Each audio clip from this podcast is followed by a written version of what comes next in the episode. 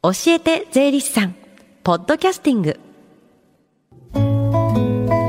時刻は11時26分です。FM 横浜ラブリーデー近藤沙耶香がお送りしています。教えて税理士さん。このコーナーでは毎週税理士さんをお迎えして私たちの生活から切っても切り離せない税金についてアドバイスをいただきます。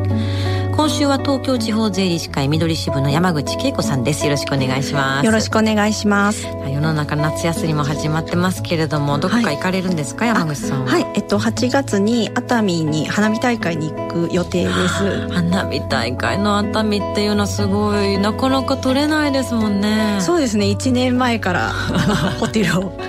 予約してます。す晴れ晴れてほしいんですけど、ね、そう1年前さすが天気超わからないですからね。そうですね、はい、晴れるといいですね。はい。さあ今日はどんなテーマでしょうか？はい。えっ、ー、と夏休みも始まったっていうことなので、うん、今回はレジャーと税金というテーマでお話しさせていただこうと思います、はいとここ数年よく耳にする宿泊税なんですけれどもこれもレジャーに関係する税金かなと思います。宿泊税っていうのはあの東京とか京都とかのホテルに宿泊すると課税されるやつですよね。はいそうですね。と東京で2002年に導入されたんですけれどもあの最近になって2017年に大阪2018年に京都2019年に金沢と年々各地に広がってきています、うん、と税については国や地方自治体の行政サービスを受ける割合に応じて税金を負担すべきっていう考え方があります、うん、サービス料を払うっていう感じなんですけれども、うんうん、ですので宿泊税っていうのは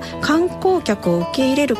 あの環境を整えるための費用を宿泊する方に宿泊税として課税して負担いただこうっていう考え方になります。はいはい、と例えば東京の宿泊税の税収っていうのは、うん、国際都市東京の魅力を高め観光の振興を図る施策に要する費用に充てるということになっています。はいとあの日本以外に海外にも宿泊税に当たるような税金っていうのはあって、はい、とロサンゼルスとかハワイなどもあるんですけれども、うんうん、とパリとかローマはホテルの星ランクが高いほど税金も高くなるっていうふうに面白い税金になっています。そうなんだ。より良いホテルは高いんですねそういう意味でも。そうですね、はい、で日本の中でも地域によってこう課税されたり課税されたされなかったりするんですよね。だからこれっていうのは都道府県とかまあ市町村とかで決められるものなんですか？あはいそうですね。今回の宿泊税のようなものは地方税と言いまして、うん、住民税のように地方自治体が付加徴収する税金となっています、はい、その中でもこの宿泊税っていうのは法定定外税と呼ばれるものにあたります。うんうんうん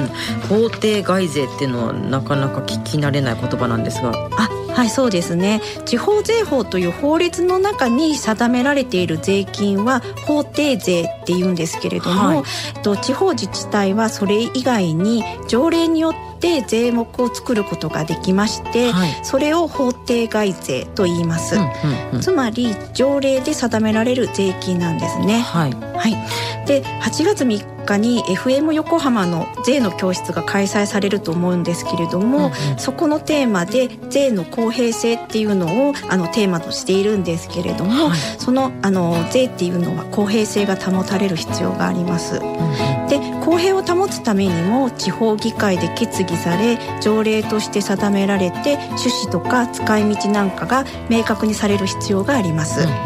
ん、また公平を保つためにも法定外税は決められた後に総務大臣の同意が必要となっています、はい、住民の負担が著しく重くならないかとか、うんうん、物の流通に影響を与えないか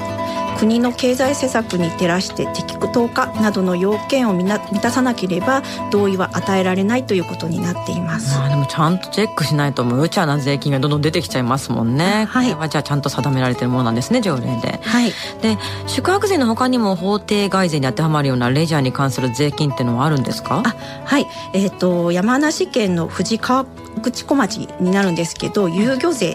っていう税金があって、はいはいはい、遊ぶ漁業の業の税金と書くんですけれども、うんうん、いわゆる魚釣り客への税金となっています。はい、と釣りをする際に遊漁券を購入するんですけれども、うん、その際に税金を納めることになっています。はいはい、あの川口湖の環境を守ってあの観光客や釣り客に快適なレジャーを楽しんでもらうということを趣旨としていて、うん、税収は環境整備の財源として駐車場とかトイレの整備などに利用されています。はい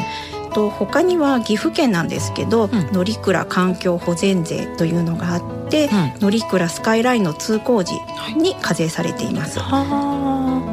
で税収によって乗鞍岳周辺の貴重な自然を守るための積極的な環境保全のための政策が行われています、うん、じゃあもういろんなところでいろんな種類の税金がかかっているんですね。そうですね。あの日曜日に選挙もありましたけれども、うん、えっと、どのような税金が国会とか地方議会で決議されて運用されているのかっていうのは私たちもよく理解していく必要があると思います、うん、とこの夏夏休みの宿題で日本にどのような税金があってどんな理由で設定されたり使い道はどのようになっているのかっていうのを調べてみても良いかもしれませんね。そしてね調べた後に疑問に思ったことがあったら税理士さんに聞いてみるとより知識が深まるかもしれませんね。はいそうですね。一緒に税金について考えていけたらいいなと思います。はいそして最後に聞き逃した、もう一度聞きたいという方、このコーナーはポッドキャスティングでもお聞きいただけます。FM 横浜のホームページ、または iTunes ストアから無料ダウンロードできますので、ぜひポッドキャスティングでも聞いてみてください。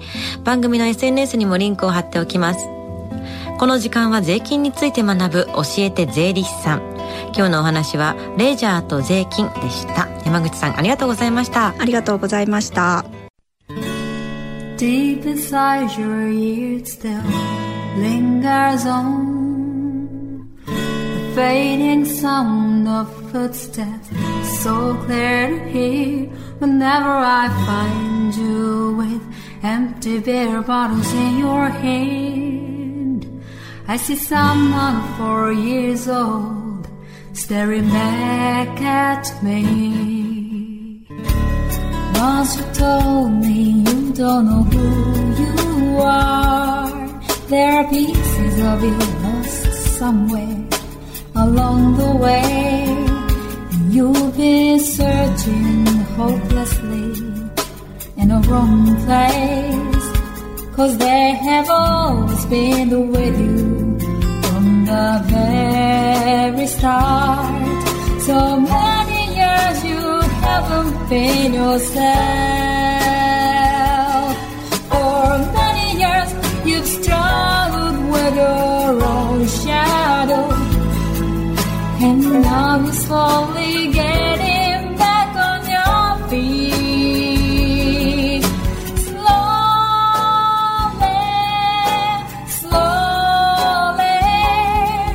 For many years you haven't been yourself.